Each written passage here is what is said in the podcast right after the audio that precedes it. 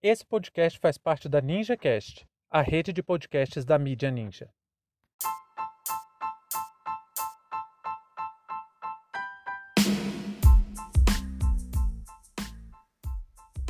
Felipe Neto é perseguido pelo governo por chamar Bolsonaro de genocida.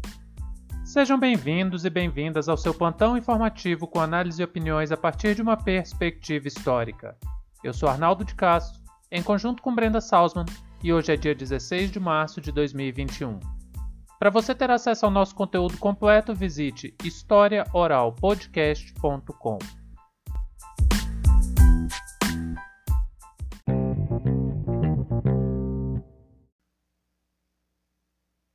O youtuber Felipe Neto foi intimado a prestar depoimento por supostos crimes contra a Lei de Segurança Nacional.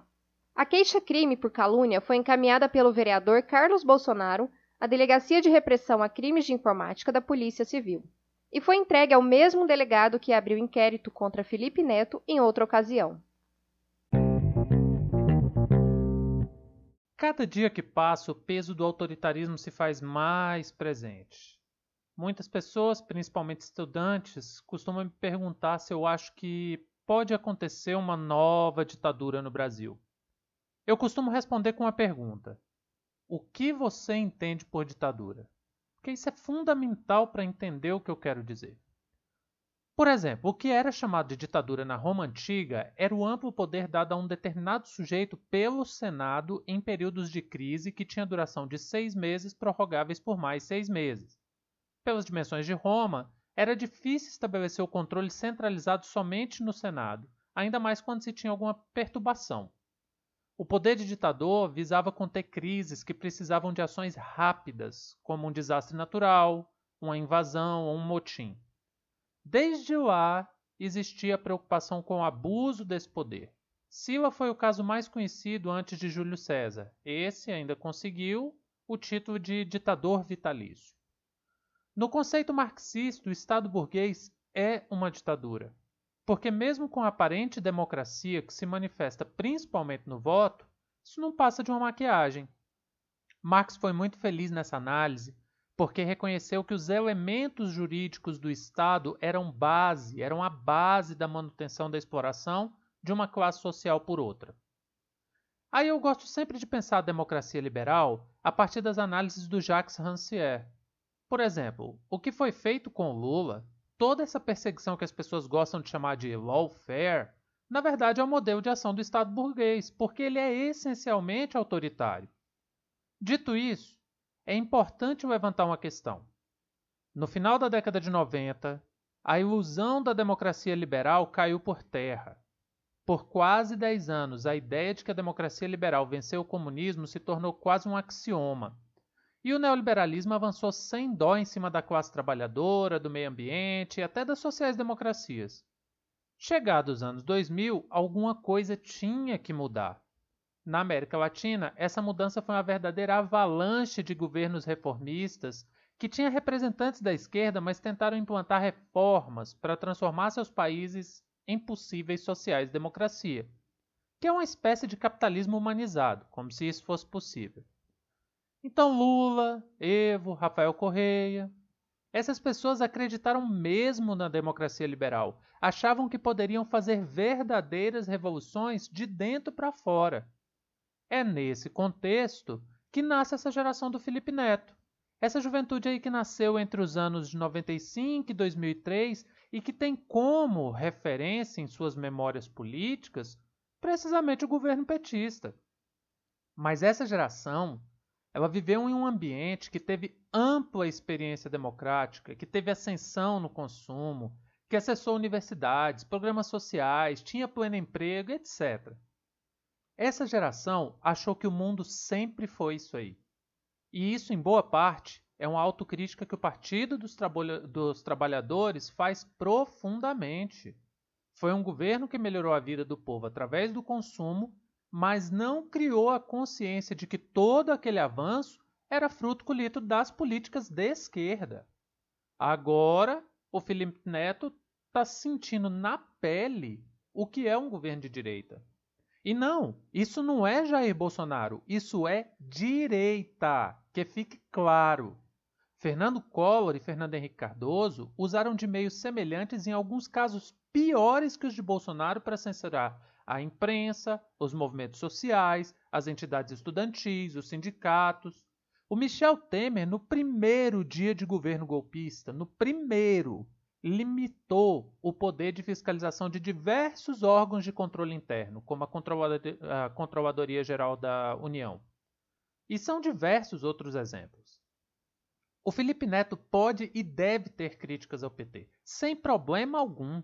Eu também tenho qualquer pessoa sensata também teria. O que não se pode é fazer o que ele fazia: a demonização de um partido servindo como massa de manobra para a implementação de uma política de perseguição de direitos tanto políticos quanto sociais. O pior de tudo é o que ele mesmo disse. Ele tem como se defender. O grande problema é que estão fazendo isso com o Brasil e muita gente não pode se defender. Nós estamos deixando esse governo fechar cada vez mais nosso sistema, criando um ambiente de perseguição através de assédios judiciais. E tudo isso acontecendo à luz do dia, como se fosse a coisa mais normal do mundo. A Lei de Segurança Nacional é uma herança da ditadura militar. Ela foi assinada em 1983 pelo então ditador João Figueiredo e é mais um exemplo do aparato jurídico que vigora para conter o poder popular. Foi com base no artigo 24 dessa lei da ditadura que o Carlos Bolsonaro fez a queixa-crime contra o Felipe Neto. E a real intenção dessas investidas do bolsonarismo contra Bruna Marquezine e Felipe Neto não é que ambos sejam condenados, e sim criar uma atmosfera de medo e terror contra os opositores. Quem chamou o Pacto Político de Gestão da Pandemia de genocídio foi o ministro do Supremo Gilmar Mendes. Por que, que o Carluxo não fez uma queixa-crime contra ele? Foi medo? Claro que não. O preço político e midiático não valia a pena. O objetivo é conter o avanço do discurso da oposição, seja ele de onde vier. O projeto de Bolsonaro é personalista e autoritário e está tá sendo construído por uma máquina de difamação em massa através do gabinete do ódio. Quando essa máquina se vê perdendo a narrativa, começa ataques de outras naturezas, como os assédios judiciais. A intenção é transparente. A prática desse tipo de perseguição quer criar pânico, medo, terror, assediando grandes influenciadores, para que isso tenha um efeito psicológico geral, em que qualquer pessoa se sente, acaba se sentindo intimidado por falar o que pensa. E isso não é algo que vai acontecer, isso já está acontecendo. As instituições brasileiras me fazem lembrar uma frase do Winston Churchill, quando ele criticou a atuação do Chamberlain com a política de apaziguamento. É, o Chamberlain ignorou as investidas nazistas na Áustria e no leste europeu com o Tratado de Munique. Aí, um ano depois do tratado, a Alemanha invadiu a Polônia e a Inglaterra teve que declarar a guerra. E Winston Churchill disse o seguinte, abre aspas, Você teve a escolha entre a guerra e a desonra.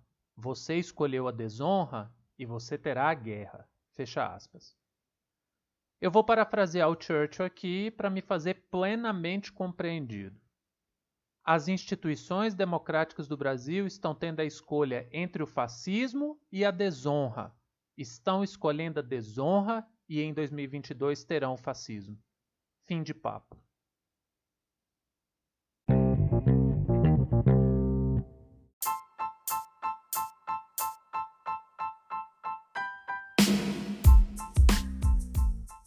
Entre tantos fatos que nos cercam e com a velocidade de informações a que estamos submetidos, essa foi nossa escolha para o destaque de hoje.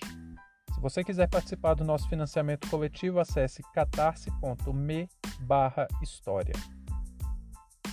Muito obrigado a você por prestigiar nosso trabalho e até a próxima.